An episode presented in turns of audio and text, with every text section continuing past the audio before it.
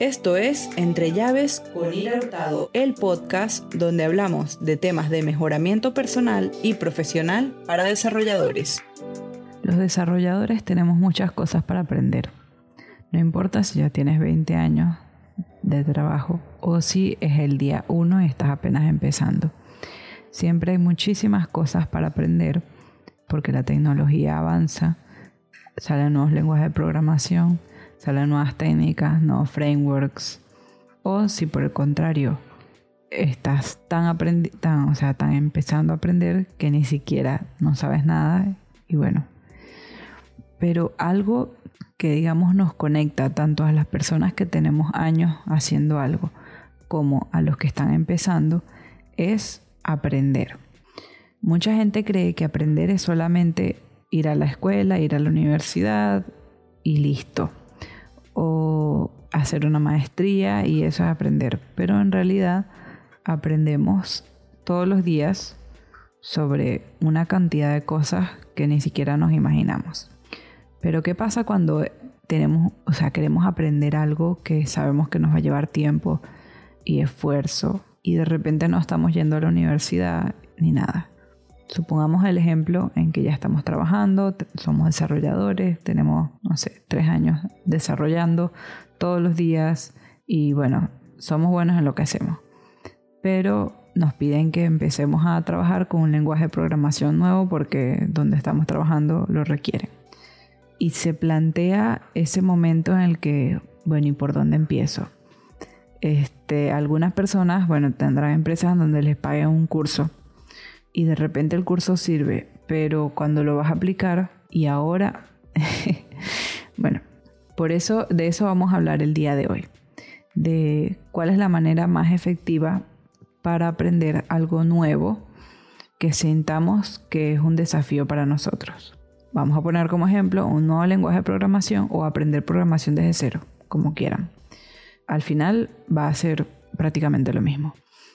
Si bien cuando ya eres programador y tienes experiencia en otros lenguajes, en algunos lenguajes de programación, ya aparecen cosas comunes porque la o sea, muchos lenguajes trabajan de una manera similar y bueno, tienes que aprender la sintaxis, hay cosas que son eh, nuevas, hay cosas que son familiares, pero em, hay gente que cree que no, no, no, están aprendiendo de cero y que no es válido. No, sí es válido y en este ejemplo nos vas y este ejemplo nos va a servir tanto para aprender desde 0000, no saber nada, nada, a eh, ya ser un pro, igual necesitar aprender algo. Recientemente estuve leyendo un libro que se llama Ultra Learning, que lo escribió Scott Young.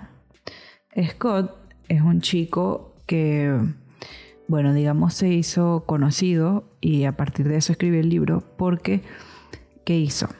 Agarró los cuatro años que, que estudió una carrera creo que de ingeniería en la MIT en Estados Unidos y la sacó en un año.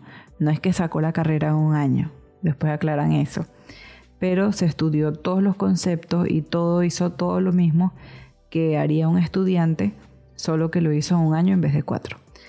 Y a partir de ahí ha empezado como a perfeccionar esa técnica que la llamó Ultra Learning y también ayuda a otras personas a hacer lo mismo, a aprender cosas en un corto plazo y de manera como digamos un poco profunda. En el libro, Scott nos dice que tiene nueve pilares el Ultra Learning y bueno, a mí me parece que los primeros tres, cuatro son los mejores, así que vamos a hablar de eso. Y a la vez es medio intuitivo, o sea, es algo que puede ser que algunas personas ya hayan venido haciendo sin saberlo, y puede ser que otras personas hayan pensado hacerlo pero no lo hayan hecho. El ultralearning, eh, Scott lo define como un periodo de concentración intensa que te permite aprender de manera acelerada y profunda para que puedas eh, hacer cualquier cosa. Este, él dice que es aplicable para cosas desde aprender a cocinar, hablar un nuevo idioma o aprender, no sé, ingeniería aeroespacial. Y el primer pilar o el primer principio del que él habla se llama el metaaprendizaje. El metaaprendizaje no es más, es una palabra fancy para denominar ese nivel de conciencia que tenemos cuando estamos aprendiendo algo. O sea, Cuando yo quiero aprender algo nuevo y yo digo, yo estoy estudiando, estoy leyendo X o Y, sé que lo estoy haciendo, o sea, lo estoy haciendo conscientemente porque mi meta es hacer es aprender eso. Ese estado de conciencia se llama metaaprendizaje. ¿Qué quiere decir con que este es el primer, eh, con que este es el primer principio? Bueno, justamente que el hecho de saber que quieres aprender algo te va a ayudar a planificar qué es lo que quieres aprender. Entonces, lo que tienes que hacer es investigar qué es lo que quieres aprender en una primera instancia. Vamos a suponer que queremos aprender un lenguaje de programación nuevo. Como ya sabemos qué es lo que queremos, digamos que es nuestra meta, lo, siguiente que tenemos que hacer es buscar en internet, como siempre, a otras personas que hayan hecho lo mismo, que ya hayan aprendido ese lenguaje de programación que quieres aprender. Y de repente puedes ir viendo qué ruta de aprendizaje han seguido esas personas y qué cosas aprendieron antes de aprender ese lenguaje de programación nuevo. Aprendieron antes algoritmos, aprendieron antes frontend, aprendieron antes backend, aprendieron .net, lo que sea. Lo que hayan aprendido antes cuánto tiempo les tomó y qué técnicas utilizaron, si es posible, qué técnicas utilizaron para poder aprender esa cuestión que queremos aprender, que es un lenguaje de programación nuevo. Idealmente sería que hables con alguien que ya lo haya hecho, un compañero de trabajo, un amigo, lo que sea, y esa persona que te diga más o menos cuáles son las cosas que necesitó para aprender. Luego también es bueno que en esta etapa de planificación lo que hagas es buscar cuáles son los mejores recursos que dicen los foros, cuáles son los mejores cursos, de repente hay un libro, de repente hay un tutorial, lo que sea, todas esas cosas que se van a, que van a estar en torno a, esa, a ese nuevo lenguaje de programación que queremos aprender, es lo que tenemos que recolectar, anotarlo, eh, tenerlo ahí a la mano y ver para poder planificar entonces cuál es el plan de aprendizaje que vamos a tener nosotros. Claramente no todo el mundo aprende de la misma manera. O sea, de repente a no sé quién, tu compañero de trabajo le aprendió, leyó un libro técnico de, del lenguaje de programación y con eso aprendió todo y ya. Otra persona tuvo que ver tutoriales, otra persona tuvo que recibir clases de tutores, pero lo importante es que traces el plan que tú crees que te conviene más, sobre todo teniendo el tiempo que tienes, teniendo, o sea, siendo consciente de cuáles son las herramientas que tú tienes como persona que sabes de, del lenguaje y que sabes cómo es. Ya uno, de por sí, ya uno sabe, bueno, yo aprendo más cuando veo un video o yo aprendo más cuando leo un libro, ya uno más o menos sabe. Y esas son las cosas que vas a tener en cuenta para cuando crees tu plan de aprendizaje. Este plan no quiere decir que no lo puedes cambiar. Obviamente que si tú eh, estás en el medio ya aprendiendo y este, sientes que no, no, te está dando efecto, no es que no lo vas a cambiar, no, puedes cambiarlo, pero siempre es importante que en un principio esté ese plan. Y además de eso, Scott recomienda que digas cuánto tiempo vas a tardar en aprender lo que quieres aprender y además hasta dónde vas a llegar. ¿Qué quiere decir esto? ¿Qué tan profundo? O sea, porque si yo digo, bueno, voy a aprender el lenguaje de programación tal, ajá, pueden pasar años, pueden pasar, no sé, 5 o 6 años hasta que yo me aprenda todo lo que existe en ese lenguaje de programación. Entonces, lo que tenemos que ser es realistas y decir, bueno, mi meta es aprender hasta poder hacer una aplicación que haga esto y esto y el otro. Bueno, entonces esa es la meta. Ya sabes que cuando puedas hacer esa aplicación, quiere decir que lo aprendiste y lograste lograste el, objetivo. Por ejemplo, en el caso de él, él dijo, en un año voy a hacer lo que todas las personas hacen en cuatro años. Y entonces estudió y presentó todos los exámenes que tenía que presentar. El segundo principio que nos interesa a nosotros es el enfoque. ¿De qué habla el enfoque? Bueno, habla de la concentración y además de, de la motivación y enfocarnos en hacer eso. ¿Por qué? Porque va a englobar varias cosas. Va a englobar el primer, ese primer momento en el que queremos empezar y bueno, y ese primer enfoque en donde sí, bueno, eh, voy a apartar no sé cuánto tiempo de mi día a hacer esto. Y luego, bueno, mantener eso, esa constancia de mantenerlo, hacerlo, bueno, dijiste todos los días, hacerlo todos los días y además de eso, Si es decir, son, son dos horas diarias que voy a dedicar a esto, mantener durante esas dos horas esa concentración en esa temática. Y además dice que lo, que tenemos que hacer es mejorar nuestra concentración. Y bueno, eh, ya eso es un tema que es muy extenso, lo de mejorar la concentración, lo podemos tratar en otro episodio, pero básicamente lo que tenemos que hacer es empezar a tratar de concentrarnos lo más profundamente que podamos por el periodo de tiempo que hayamos especificado en esa tarea. Eliminar las distracciones y apartar, eh, ya sea por un bloque de tiempo lo que sea, una agenda, lo que tengamos, decir, bueno, ni si, o sea, hacerle una rutina y no, ay, bueno, me invitaron a salir y no lo hice. No, es como ponerse juicioso ahí hasta lograr eso, porque si no el plan no va a funcionar y no lo vas a poder cumplir en el tiempo que, que se estipuló. En el tercer punto habla del aprendizaje directo, es el tercer principio y para mí es el principio más importante de todo. Lo del aprendizaje directo se refiere a que uno tiene que tratar de aprender de la manera más similar posible a la que uno va a ejecutar la función que, que quiere ejecutar. ¿Con qué se come esto? Bueno, si quieres aprender a programar o quieres aprender un lenguaje de programación, lo más idóneo sería que aprendas creando un programa, creando una app o lo que sea que quieras aprender a hacer o creando algo usando el lenguaje de programación que quieres aprender. Scott dice en su libro que, ok, podemos aprender por libros y podemos aprender la teoría y está bien, pero que lo que nos va a decir, el determinante que nos va a decir si realmente aprendimos o no, es esa práctica. Y que tenemos que evitar solo tratar de aprender teoría, teoría, teoría sin aplicar nada a la práctica. Porque a pesar de que hay cosas que solo son teoría y bueno, habrá su ejemplo, pero estamos hablando de programación y si leemos todo un libro de programación, hay muchas probabilidades de que, ok, no sepamos todos los conceptos y toda la sintaxis y no sé qué, pero cuando llegue el momento de hacer un, una app o lo que vayamos a hacer, puede ser que no podamos hacer nada porque no sepamos cómo desarrollarlo. ¿Por qué?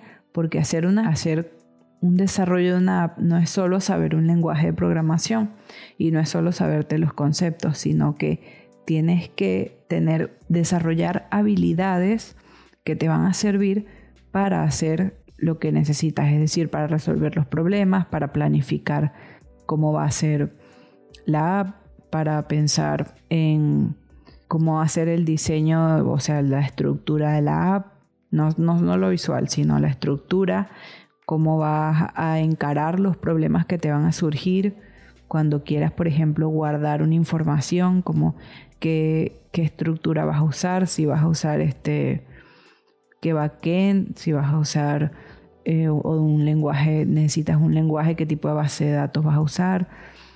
Todas esas cosas que necesitan una toma de decisión no se aprenden en un libro.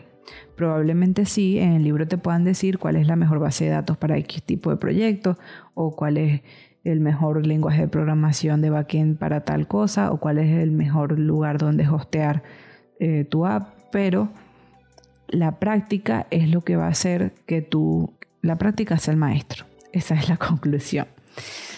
Eh, él pone un ejemplo en el libro sobre eh, un amigo que tiene que, que trata de aprender idiomas lo más rápido posible y lo que hace es que hace como una inmersión en la que se va como al país del idioma que quiere hablar y no habla más el idioma que él maneja, digamos el español, y no habla más español, sino que habla solo el idioma que quiere aprender por X cantidad de tiempo, creo que son tres meses o algo así, y en tres meses ya aprende el idioma.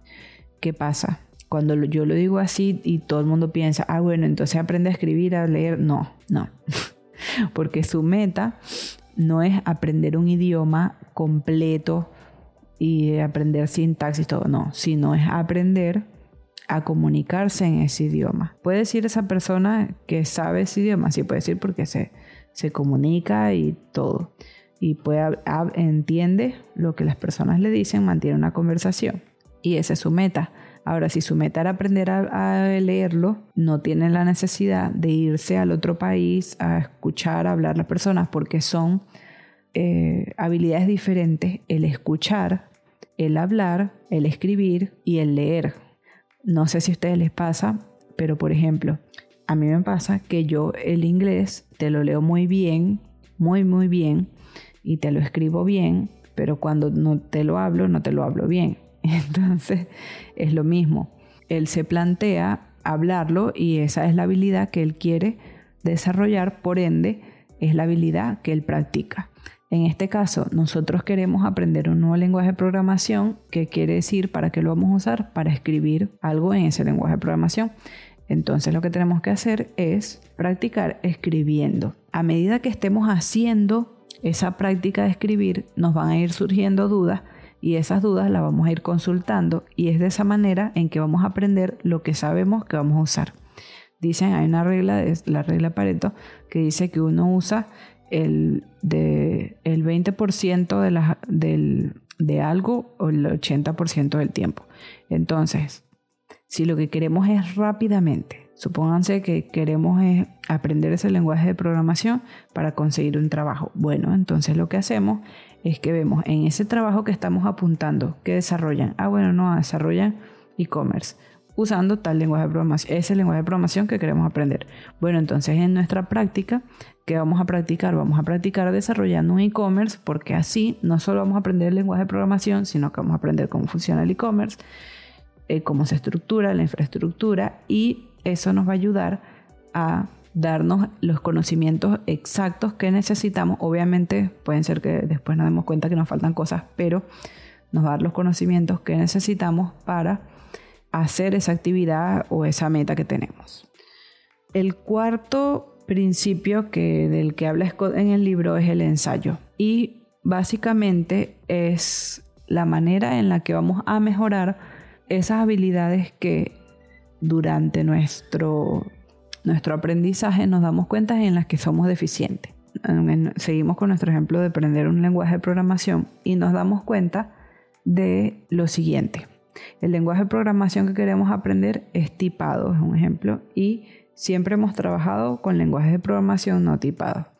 Y por más que lo intentamos y hacemos el ejercicio y tal, siempre sentimos que nos damos contra la pared cuando nos toca hacer los tipados y siempre nos saltan errores de sintaxis por el tipado, no sé qué. ¿Qué hacemos? Bueno, en el ensayo, que lo que Scott recomienda es que tú entrenes esa habilidad en la que sabes que eres deficiente. Si sabemos que eh, nos cuesta lo del tipado, lo que vamos a hacer es agarrar aparte, o sea, de repente una hora o de, esa, de ese tiempo que apartamos para aprender, para solo practicar el tipado y hacer ejercicios, bueno, primero aprender la teoría, ¿no? Y después hacer ejercicios que solo involucren tipado y no más nada. Él pone el ejemplo de un escritor en el que eh, quería que sus textos fuesen más persuasivos y en vez de empezar a escribir más, lo que hacía era, em, lo que hacía era copiar textos de otros escritores y con el mismo contenido parafrasearlos hasta llegar al punto de que fuesen más persuasivos. Y de esa manera practicaba, porque si se ponía a escribir todo de cero, eh, iba a perder mucho más tiempo y en realidad lo que quería era solo practicar eso en lo que era deficiente. Por ejemplo, yo hablé de mi problema con el inglés, que ¿qué debería hacer yo en mi caso? Bueno, debería solo, en vez, en vez de practicar todo el inglés, que es lo que me haría en un curso, por ejemplo, que me harían escribir todo, no sé qué, en vez de hacer todo eso, debería buscar algo para que yo practique solamente hablar. Solamente hablar, hablar, hablar, hablar, hablar, hablar, hasta que lo pronuncie bien. Eso es lo que se trata el ensayo, es encontrar eso en lo que somos deficientes, que bueno, ya sabemos porque ya llevamos rato aprendiendo algo y ensayarlo o practicarlo hasta que aumente y nivelarlo con las otras habilidades que, están, que, que involucran la actividad que estamos aprendiendo. Luego, el quinto pilar o principio es la recuperación de la información. Ya acá es, tiene más que ver más que con aprender algo, tiene más que ver con la capacidad que vamos a tener luego para recordar todas esas cosas que aprendimos. Eh, yo creo que esto funciona mucho más para cosas más, más teóricas. Por ejemplo, si estamos aprendiendo un idioma nuevo y queremos aprendernos palabras, lo que deberíamos hacer en ese caso sería eh, tratar de, o sea, anotar una lista y luego tratar de, recordar todos todas las palabras que agregamos a la lista.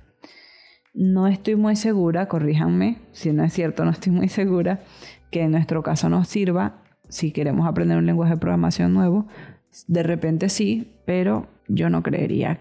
O sea, sí nos va a servir, pero no creo que sea un, algo como fundamental. Así que más que todo nos va a servir como para, para testearnos y probarnos a ver si de verdad estamos aprendiendo algo. Sin embargo, yo te digo, yo todos los días escribo JavaScript. Pero si tú me preguntas, sin yo así escribirlo, me preguntas así, eh, ¿cómo se escribe tal cosa? No te las escribir. así de memoria. Y lo hago todos los días desde hace, no sé. Entonces, no sé si sea la mejor técnica esta, pero bueno, está ahí. Está ahí y hay que hacerla. Luego, el sexto principio es la retroalimentación, que básicamente es el feedback, que, es lo que tenemos que hacer, es pedirle a otra persona que nos diga si vamos por buen camino o no. Generalmente, bueno, para eso existen los mentores y personas que trabajan de eso o asesores. De repente una persona que tú le digas, bueno, yo, yo te pago X, no sé, una hora a la semana y tú me dices si el código que yo estoy escribiendo es realmente válido o no. Porque puede ser que nuestra aplicación funcione, ande todo bien, pero que a los ojos de una persona que sí sabe ya ese lenguaje de programación digan está medio feo. Entonces, esas son las cosas que tenemos que mejorar. Y bueno, entonces la retroalimentación, con lo que nos dé el resultado de esa retroalimentación, volvemos al paso 4, que es el de entrenar, el de ensayar. Entonces esas cosas que nos dicen y que tenemos que mejorar, bueno, la volvemos a aquel paso y empezamos a practicarlas otra vez individualmente. El séptimo principio es la retención. Eh, la retención, eh, bueno, nada, es otro principio que para mí no sé. no, no, no, no es, no sé si, si nos sirva en este caso demasiado, pero es más o menos parece como lo que hacemos, bueno, lo que hacía yo en la universidad o en el colegio para aprender algo, que es este repasar información y poco tiempo después repasarla otra vez, tratar de aprender algo de manera de que la podemos hacer automáticamente. Y algo que sí está bueno es el sobreaprendizaje, que es aprender un poco, o sea, más un poco más allá de lo que nos habíamos propuesto. Por ejemplo, si nos decimos que es lenguaje de programación y este, ese lenguaje de programación incluye, no sé, unos métodos específicos o algo así, eh, bueno, podemos aprender, no sé, optimización del código o podemos aprender optimización de, de una página web para que funcione mejor. O sea, algo un poco más allá, ir siempre sobre exigirse es la conclusión. El octavo principio es la intuición. Eh, básicamente la intuición es cuando ya aprendiste algo y ya sabes que las cosas son así porque sabes, o sea, porque te parece que es así y, bueno, es real. Es como cuando tú dices, ay, ¿cómo se escribe tal palabra? ¿Con B, con B pequeña o con B alta? Y bueno, y tú en tu mente tú sabes cómo se escribe. Es igual que cuando dices con S o con C. Tú en tu mente, o sea, tú la escribes, si tienes dudas, la escribes y la ves y sabes, ah, no, es con tal. Bueno, justamente de eso se trata la intuición. Eh, es algo bueno porque obviamente te va a ayudar luego cuando estés eh, ya poniendo en práctica tú lo que hiciste, o sea, por ejemplo, el lenguaje de programación que querías aprender, ya lo estás poniendo en práctica, de repente, mm, esto como que no se hace así. Entonces, cómo hacemos para desarrollar la intuición. es resolver problemas difíciles, o sea, ponernos retos bastante difíciles cuando estamos aprendiendo, comprobar la información para entenderla, o sea, de repente hay gente que, que, bueno, esto es así porque es así, no, tratar de buscar por qué es así y cuál es la mejor manera de hacerlo y así como al entenderla eh, vamos, a, vamos a poder hacerlo todo mejor, eh, usar ejemplos concretos y así mm, poder con ejemplos entender como conceptos que sean como más abstractos o algo. Y tratar de no engañarse uno mismo cuando te falte conocimiento de un tema, no tratar de como de, completarlo con cualquier cosa porque estamos es una cuestión para nosotros mismos, entonces tratar de bueno, si no lo sabes, acuérdate del el, entrenamiento y volver a ese punto y volver a repasarlo hasta que lo, lo memorice, o sea, no lo memorices, sino que hasta que bueno, lo internalices y ya entiendas todo. Y el noveno principio es la experimentación. ¿Qué quiere decir esto? Que bueno, sabemos todos los consejos que da todo el mundo y todos los consejos que da Scott en el libro, pero que lo mejor, no a todo el mundo le funcionan las mismas cosas, por ende, eh, vas a ir viendo y vas a ir variando los recursos, vas variando las técnicas de aprendizaje, porque todos tenemos estilos de trabajo diferentes y por ende también tenemos estilos diferentes de aprendizaje. Entonces es bueno ir variando hasta conseguir lo que nos funcione. Y bueno, estos son los nueve principios de ultraaprendizaje que, que propone Scott John. A mí me parecieron, como te dije, los primeros cuatro me parecen que son como los que nos van a ayudar más y los en los que hago más hincapié. Y bueno, eh, lo, que queda es aplicarlo a ver si te funciona o no te funciona. Para mí, personalmente, yo creo que justo eso que él propone de aprender haciendo es la mejor manera para aprender, porque en definitiva, leer un libro y eso va a ayudar, pero poniendo manos a la obra es que uno se da cuenta de cómo funcionan las cosas realmente. Porque en la teoría hay muchas cosas que son muy bonitas y que, hay esto va a funcionar así, así, así. Y de repente cuando entras a la práctica no funciona así o te consigues con casos en los que funciona de otra manera y entonces ¿qué haces? Hacer eso, hacer la práctica y llevar eh, proyectos a la práctica es lo que va a hacer que podamos desarrollar esa parte de nuestro pensamiento en saber resolucionar los problemas y poder luego efectuar eso que queremos aprender de una manera exitosa. Bueno, espero que esto que hablé hoy eh, lo puedas llevar a la práctica y si lo hiciste, avísame y dime qué tal te fue. Gracias por haberte quedado hasta el final. Si te gustó, suscríbete para estar siempre al día con los demás episodios. Comparte con alguna persona a la que le pueda ser útil esta información. Además, déjame un comentario sobre lo que opinas de este tema. Si el lugar donde estás escuchando no permite comentarios, puedes buscarme en Instagram o en Twitter como arroba ira-hurtado. Y nos vemos en la próxima.